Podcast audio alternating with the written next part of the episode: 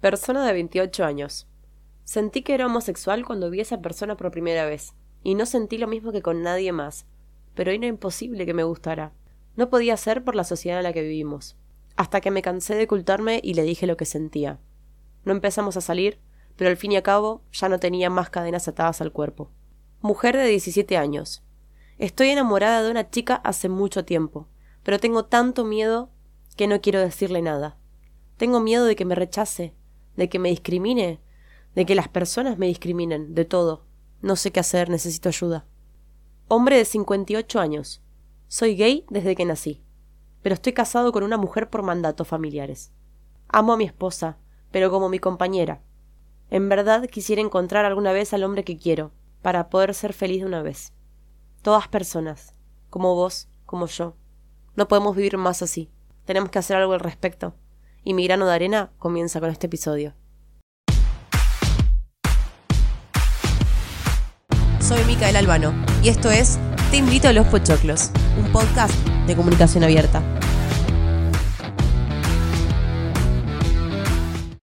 Bienvenidos, este es un episodio que se va a tratar de la homosexualidad, de cómo la vivenció esta persona que no es cualquiera, sino que es mi hermana, la cual ya habrán conocido, pero a los que no la escucharon la voy a presentar hoy y se llama María Sol Biondi. Bienvenida Sol. Hola hermanita, ¿cómo estás? Muchas gracias por el espacio.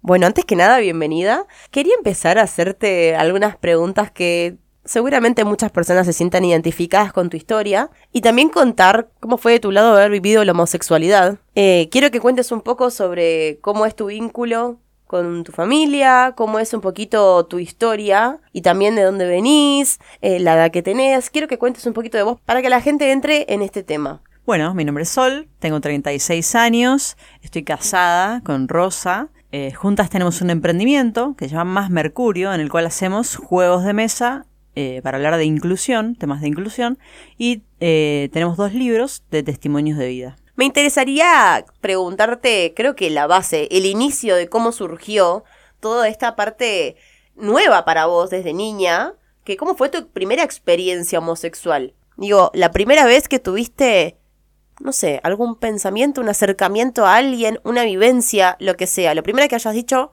siento que soy homosexual.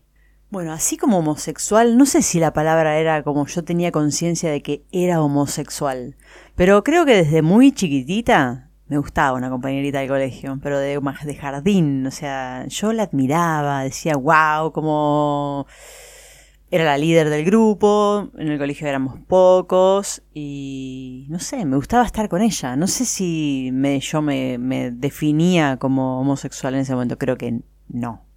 La respuesta es no.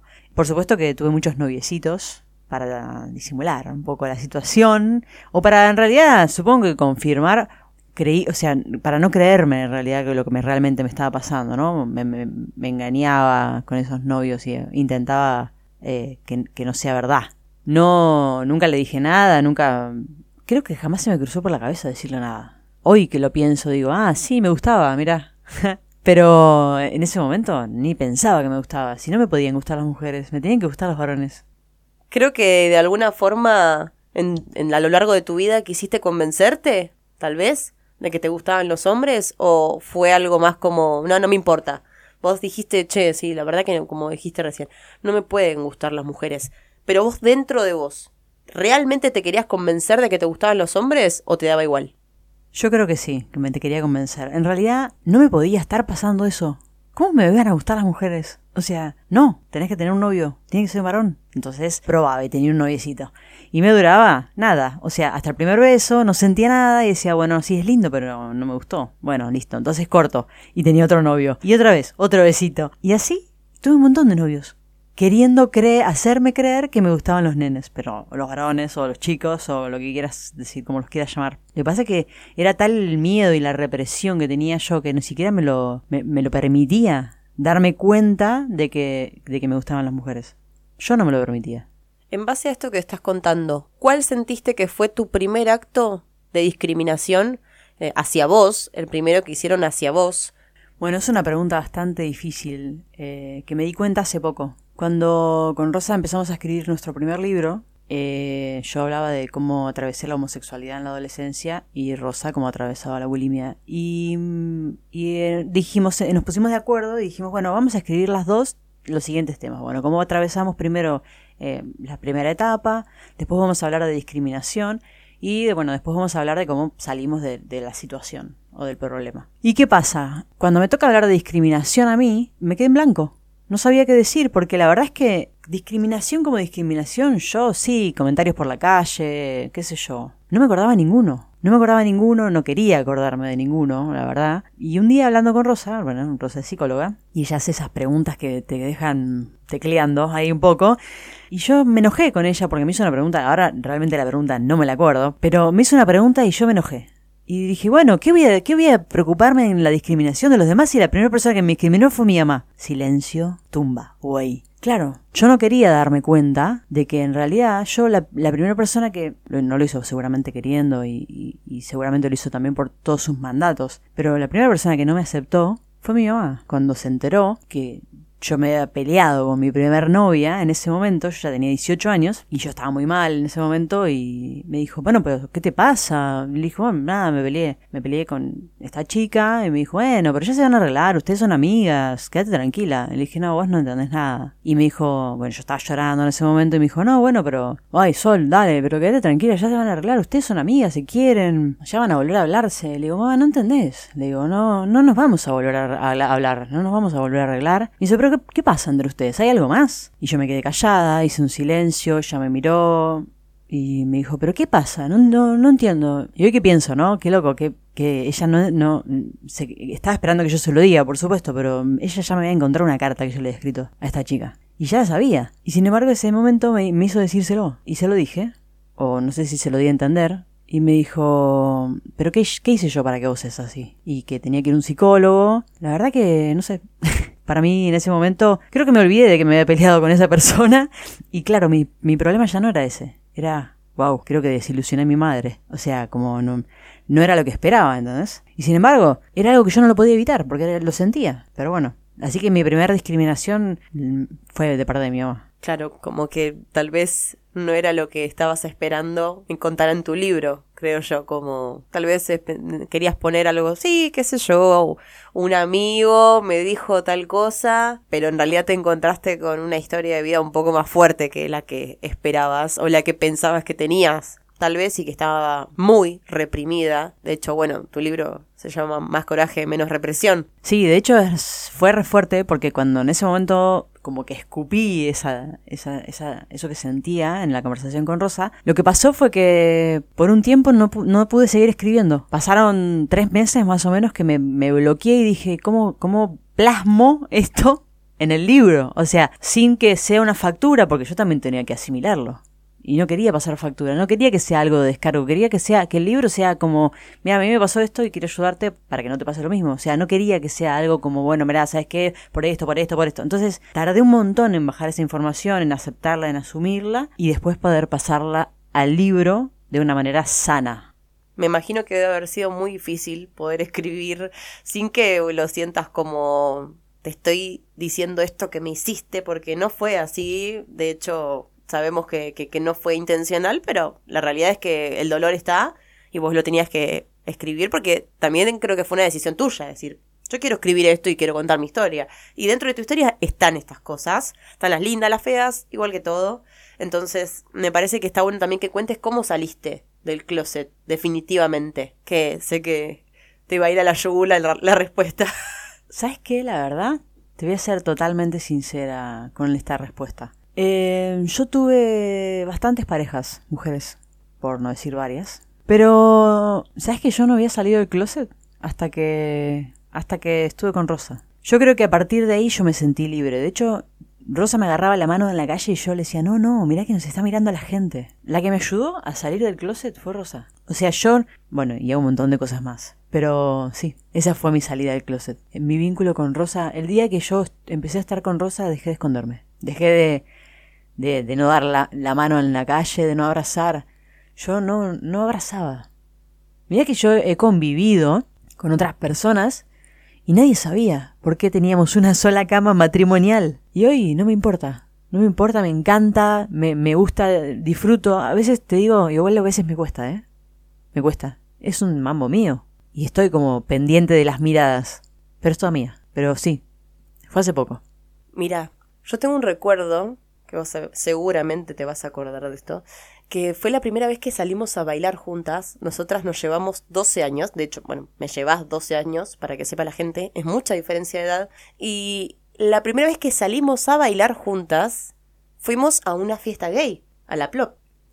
Y en esa fiesta, además de que fue de las mejores noches de mi vida, porque jamás la había pasado tan bien, me acuerdo que ese día tuviste la oportunidad de estar con alguien que de hecho me caía súper bien y ni siquiera te diste un beso con esa persona delante mío. Yo jamás en mi vida, hasta que empezaste a salir con Rosa, que fue hace cinco años aproximadamente, jamás te había visto darte un beso con alguien. Y eso hasta realmente me puso muy, muy angustiada, como diciendo, ¿soy tu hermana boluda? ¿Estás saliendo conmigo a bailar? Nos, nos pusimos recontra en pedo, nos cagamos de risa, la pasamos súper bien y no había pasado. De hecho, volvimos y charlábamos mucho sobre lo que había pasado y todo, como amigas de toda la vida. Pero ni siquiera te sentiste cómoda dándote un beso, pero yo sé que no es personal, pero digo, al punto que llega la represión, de que, qué sé yo, yo lo pensé como, está mi hermana ahí. Ah, sí, me gusta una mina, me la voy a chapar. Como algo súper natural. Y tampoco te... Como, siento como que no te quisiste exponer conmigo cuando yo me mandaba cada una. Pero nada, digo esto que me pareció súper extraño. Creo que ese día vivimos un montón de cosas porque ese día me acuerdo que se me habían tirado muchas mujeres a mí. Por supuesto, yo no, accedí porque no me gustan las mujeres, pero ese día también me acuerdo que volvimos y hablamos de un montón de cosas. Eh, y con esto viene otra pregunta que me viene a la cabeza. ¿Alguna vez discriminaste a alguien? Ya sea por su homosexualidad, por su forma de pensar, por su aspecto físico o por sus creencias, por lo que sea? Está buena tu pregunta, ¿sabes? Eh, bueno, sí, me acuerdo. Me acuerdo de la salida, me acuerdo que la pasamos muy bien. Eh, igual no era con vos, era conmigo. Yo no me escondía de vos, me escondía de mí. Y con respecto a la discriminación, sí, la verdad que sí discriminé. No, no sé si, la verdad que no creo que por homosexual, no. Pero sí discriminé por otras cosas. Ah, y ¿sabes qué pienso? Que los que pasamos por una discriminación, nos defendemos discriminando. Es malísimo. Como los que están más discriminados son los que más discriminan. Es algo raro, pero no sé, la vida me ha llevado que esas experiencias. Yo todos los días trabajo para no discriminar hoy en mi vida a nadie, pero bueno, por eso trabajamos con temas de inclusión. Eh, es algo que quise revertir en mi historia, pero sí, discriminé. Es re interesante lo que estás diciendo, porque es verdad que pasa creo que lo veo mucho también en, en redes.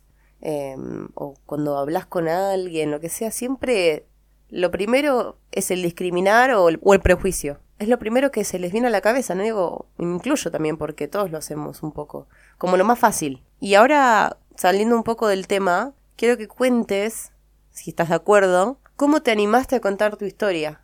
Em, la historia creo que la empecé a contar cuando, em, cuando decidí escribir el libro? Me mataste con esa pregunta.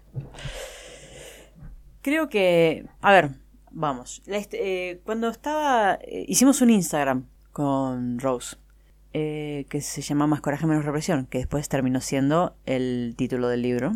Hicimos un Instagram en, en donde mostrábamos fotos nuestras y donde contábamos cosas que nos pasaban en la cotidiana. Paralelamente estábamos escribiendo el libro y veía que tenía buen feedback que la gente se me ponía like, que comentaba, que me escribía por privado, que, qué bueno que me había animado, qué bueno que, qué buena historia, que se identificaba, que le ayudaba, que... Y ahí dije, che, no está malo lo que me está pasando.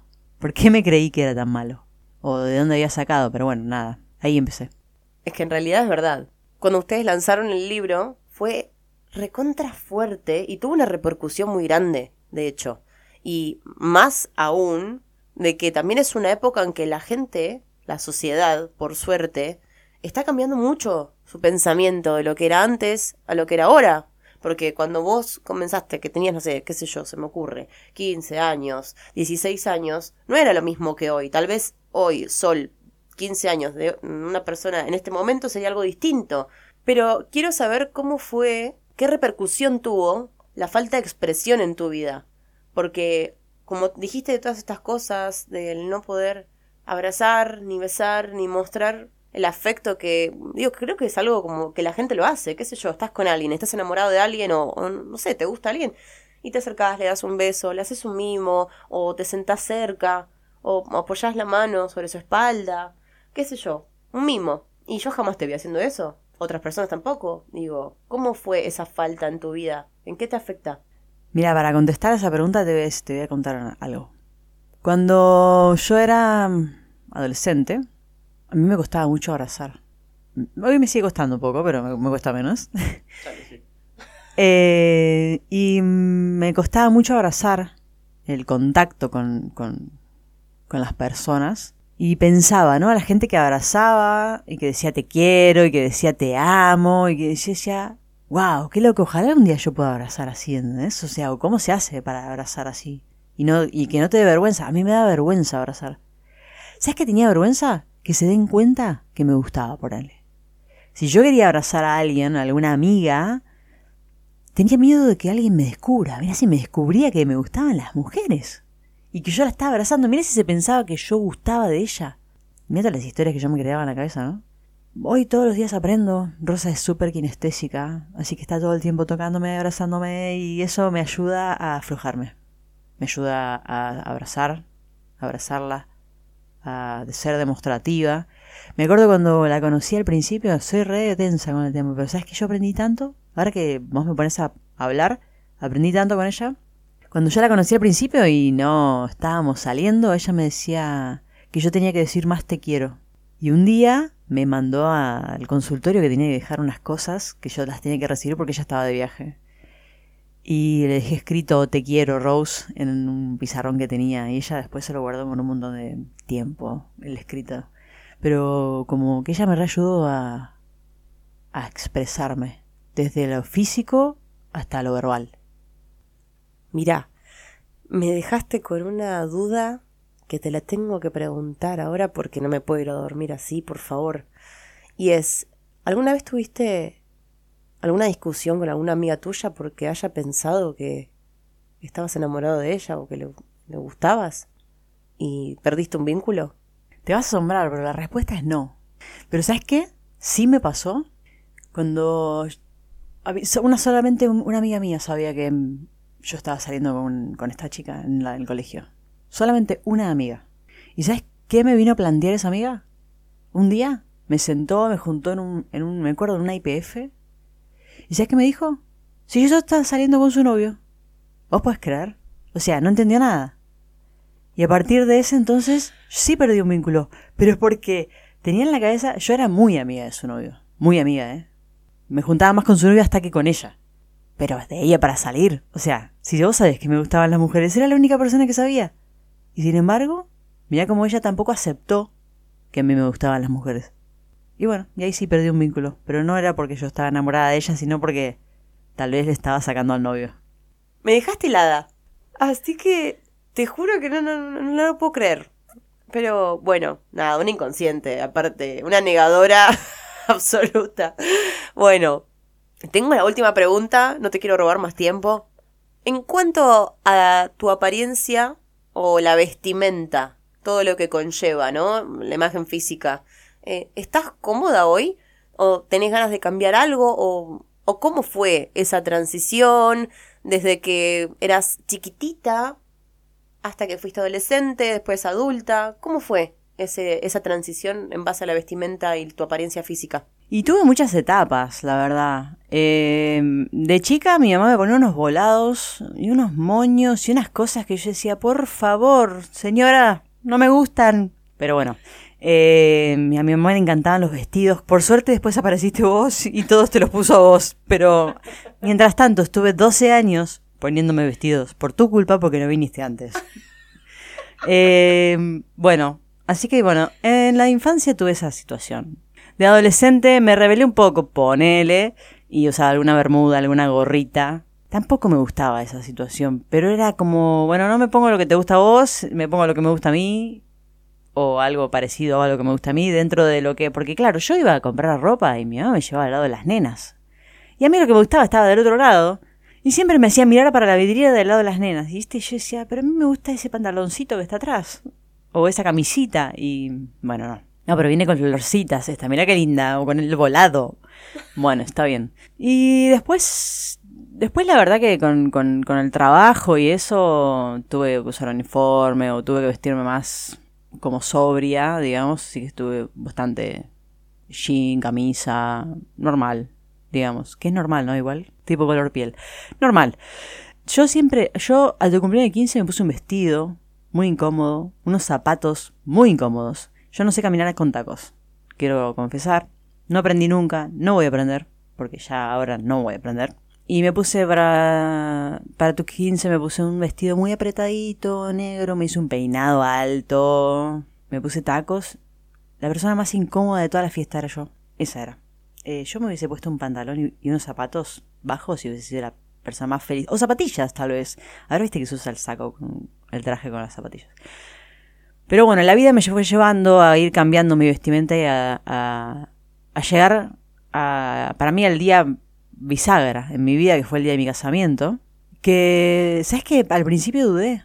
Dudé de seguir en la mentira y me pensé que me iba a poner un vestido, ¿eh? Estuve mirando vestidos, opciones de vestidos y dije, bueno, mm, mm, mm, no. Hasta que una persona me dijo, bueno, no te vas a poner un vestido ni en pedo. Va, yo no te imagino con vestido, me dijo. Y ahí me dije, claro, yo tampoco me imagino con vestido, por eso ninguno me gustaba o nada me gustaba y empecé a mirar trajes. Y el día de mi casamiento me puse un traje hermoso, un, traje azul divino de hombre que a mí me quedaba espectacular. Ay, sí, por favor, qué potra que estabas. Siempre terraza. Bueno, me encantó. La verdad que me, pareció un episodio lleno de resiliencia. Y con esto viene la reflexión de hoy, que creo que hay muchas.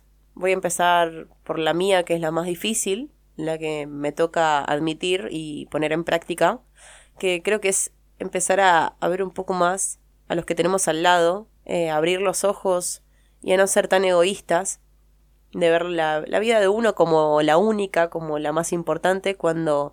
y no me refiero a familia, ¿eh? me refiero a las personas, a los que amamos, a los que queremos que estén en nuestras vidas, que necesitamos el vínculo afectivo, y ese vínculo afectivo lo vamos a lograr conociendo al otro, y hablando con el otro, conectando con el otro. Si no estamos conectados y no sabemos qué le pasa al otro, no tenemos nada. Creo que también te pregunté muchas cosas que nunca te había preguntado. Este espacio nos da esa oportunidad y está hermoso aprovecharla. ¿Qué opinas? Yo la verdad que quiero agradecerte el espacio porque me parece que, ¿sabes qué? Yo quiero invitar a todo el mundo a que se siente acá, a contarte su historia. Todos tenemos historia atrás. ¿Y sabes lo bueno de contar la historia? Que me hiciste preguntas que que me hicieron ver cosas que no, yo ni me había dado cuenta de que, pasaban. Y qué lindo, porque también darse cuenta es súper lindo y, y también darse cuenta sana. Entonces, creo que mi mejor, lo mejor que puedo decir es que, que vengan, que se sienten acá, que se banquen tus preguntas, que contesten, porque lo que se van a llevar es más de lo que dejan. terminamos con este episodio. Muchas gracias por escucharlo y te espero en el próximo para más pochoclos.